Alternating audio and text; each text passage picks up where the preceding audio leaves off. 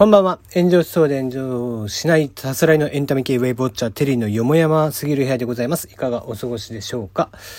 えー、3月の11日ということで、えー、震災から12年ですね。えー、まあ、いろんなところでも今日はその話をしているでしょうし、まあ、テレビなんかでもいっぱいそういう報道はされていますので、まあ、特段震えることはないんですけども、まあ、今年も相変わらず、えー、ヤフーさんが、えー、ね、3.11で検索をすると10円ずつ募金しますよと、その検索回数に応じて募金しますよっていうのをね、代わりにやってくれるっていうことで、えー、やってくれていたりとかします。まあ、直接募金ができないとかね、直接何か行動をすることがなかなか難しいと、まあ、ボランティアとかもね、えー、もう今のタイミングでなかなかボランティアっていうのもかえって難しいでしょうからね、えー、できることをということで、まあそういった形でね、企業さんのそういう企画に乗っかってみるのも、えー、いいんじゃないかなって、別にね、数秒で終わることなんで、えー、ぜひ参加してもらえたらいいかな、なんていうふうには思っています。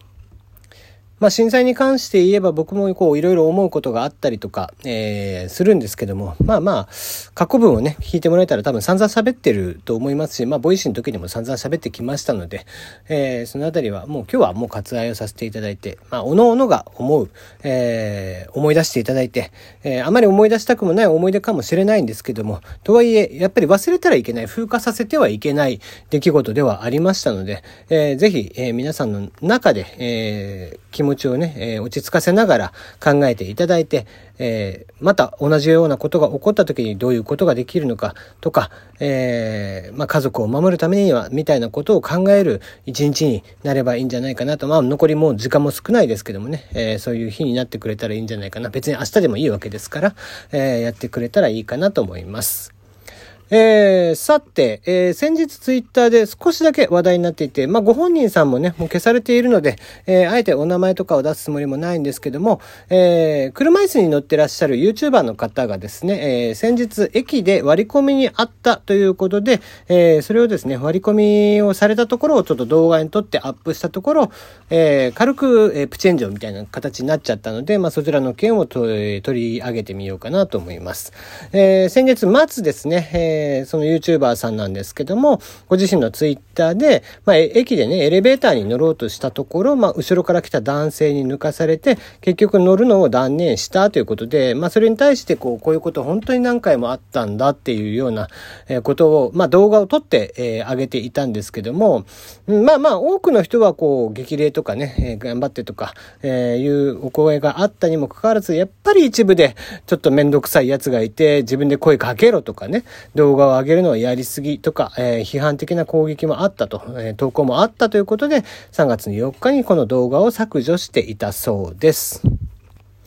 えー、交通公共機関などのエレベーターは、まあ皆さん知ってるとは思いますけども、まあ障害を持ってらっしゃる方や、まあじいちゃんばあちゃんですね、高齢者の方が優先でありまして、えー、必要とされる方、まあもちろんご妊婦さんとかね、えー、障害を持ってらっしゃる方以外でも体調が悪い、えー、とかそういうことを、えー、優先的にしてほしいというのがありまして、必要とする人がいる場合には、えー、譲るように、えー、国土交通省では声をかけていると、えー、呼びかけをしているということなんですけども、まあ YouTuber さんは、まあまあ何度問題提起をしてもこれ、えなかなか解決されない、理解されていないということで、まあ思わずちょっとまあイラッとしてしまったんでしょうね。動画を掲載してしまいました。ということでご説明をしています。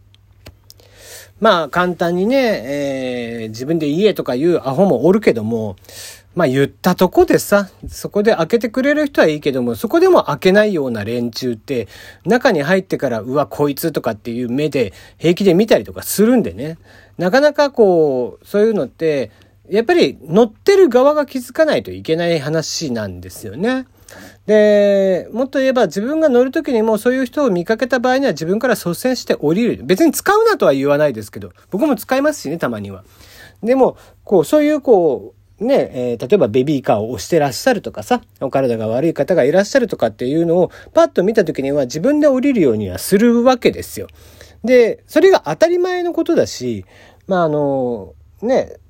まあ多様性とか LGBTQ とかの話も僕は共通していると思うんですけども、やっぱり思いやりだと思うんですね、それが。で、思いやりさえあれば別にその LGBTQ とかもこんなに声高にね、えー、言うことでも実はなかったりとかしていて、各々が各々の、こうね、体の特徴であったりだとか、そういうのもひっくるひっくるめて、えー、ちゃんと尊重して、みんなが、えー、生きやすいように生きてくれればっていうふうに思えばさ、別にそんなことをこう、とやかく差別したりとかもする必要性もなかったりとかするわけです。で、こういうのも同じでさ、その体が悪い方もいらっしゃるその健常者である我々はね、えー、当たり前のようにエレベーターをこう使ってってするけどもでもこうやっぱりエレ階段では無理エスカレーターでは無理っていう方もいらっしゃるのでそういう方を見かけた時には当然その方たちに譲ってあげないと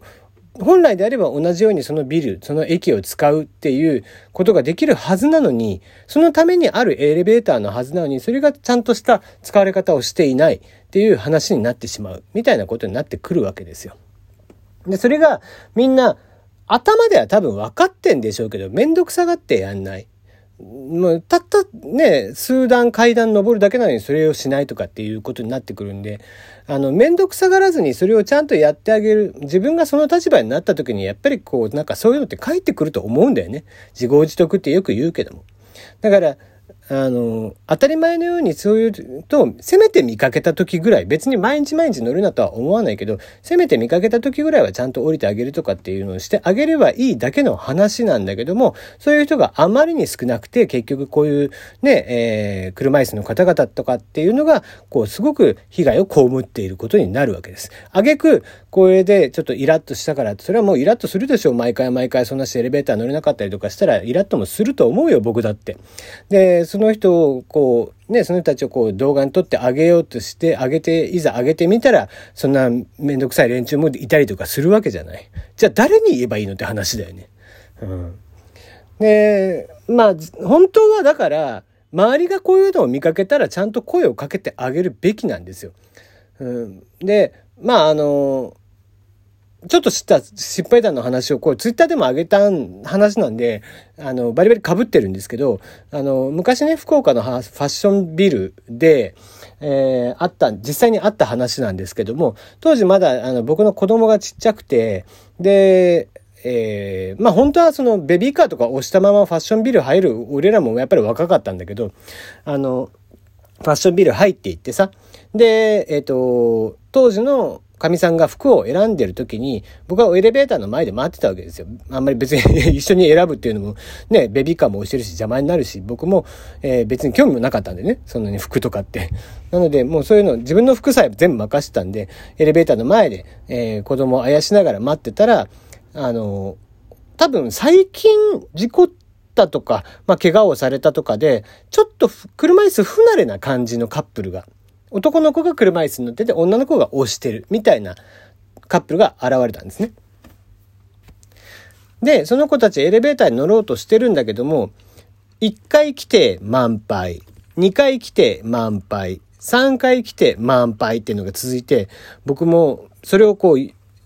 一緒になって見ながら、もう降りてやりゃいいのになって思いながら、あの、ずっと見てたわけですよね。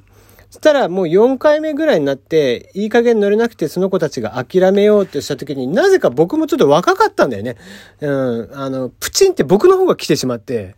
あの、閉めようとした瞬間に、おちょっと待てつって大声で叫んで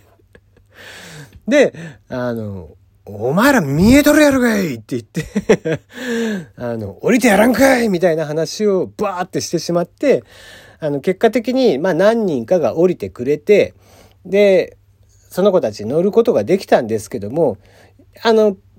乗ることができたことはまあ良かったなとは思うんだけども、乗った後すごくやっぱり気まずそうでした。そこまでのちょっとやり方を僕がしてしまったんで、本当はね、あの、ごめんなさい、ちょっとパッとこうね、閉めようとした時にパッと行って、あの、ちょっと降りてあげてくださいとかっていう風な声のかけ方をしたらさ、良かったのかもしれないんだけども、そうじゃなくて僕も怒鳴っちゃったから、多分乗ってた人たちも気まずかっただろうし、ね、当然降りにくい場所にいる人たちもいるからさ、奥の方とか、ね、あの、ドアから遠いところにいる人たちは降りにくいわけだから、当然ドアに近い人がパーッと降りていくわけなんだけども、あの、いざ乗ったらさ、その人たちに囲まれてってしてるから、もう当の本人たちがすげえ気まずそうな顔をしてたのを、なんとなくまた覚えてるんですよね、僕も。うん、だから、本当はやっぱりこんな声掛けするのも本当は違うわけですよ。中の人がやっぱりちゃんと気づいて降りてくれればいいだけの話で、ね、まあそうじゃなかったとしても、周りの人たちが、まあ、優しくね。あの、僕みたいにね、アホみたいにちょっと声を荒げてしまってみたいなのだと、あの、本当にね、乗ってくれた、乗せ、仮に乗れたその人たちも、すごい気まずい思いをしちゃうんでなので、えー、まあ、優しく声をかけてあげたりとかすると、まあ、せめてね、えー、お互い気持ちよく、えー、エレベーターとかをもっと使うことができるんじゃないかな、なんていうふうには思ったりもしています。うん、まあ結構ね、そういう、こう、なんだろうな、障害者の方に、えー、なんだろうな、思いを寄せてというか手を貸してあげてとかってしてね、あの、嫌な思いをすることもあるんですよ。実際問題。僕も、その、それ、それはまだ気まずくなって自分が終わったからよかったんだけど、あの、目が見えない方がね、電車に乗るのにちょっと困ってて、あ、いいですよ、手引っ張りましょうかって言って声かけて引っ張ってあげたはいいけども、乗った瞬間別にその人にありがとうも言われずにその人さーっと去っていって、うわ、なんか助けなければよかったなとかって思ったこともあったわけ。うん、そんなこともあったんだけど、まあ、でもそこで声をかけなかったら声、声をかけなかったで、自分の中でやっぱりモヤモヤっとしてしまったりもするんで、うん、やっぱり、なんだろうな、あの思いやりだよね、結局は。どこまで行っても思いやりなんじゃないかなと。それもさ、だから、あの、こっちも思いやりで声をかけてんだから、そのけ、ね、目が見えなかった方も、あの、一言、まあもしかしたら言ってて聞こえなかっただけかもしれないんだけど、ね、ありがとうございますって言ってくれれば、お互い気持ちよく、えー、またちょっとそういうことがあったらぜひ助けようとかって思うわけじゃない、えー、そういうなんかお互いがお互いに気持ちよく過ごせるような、えー、環境っていうのがもっと進めばいいななんていうふうには思っています。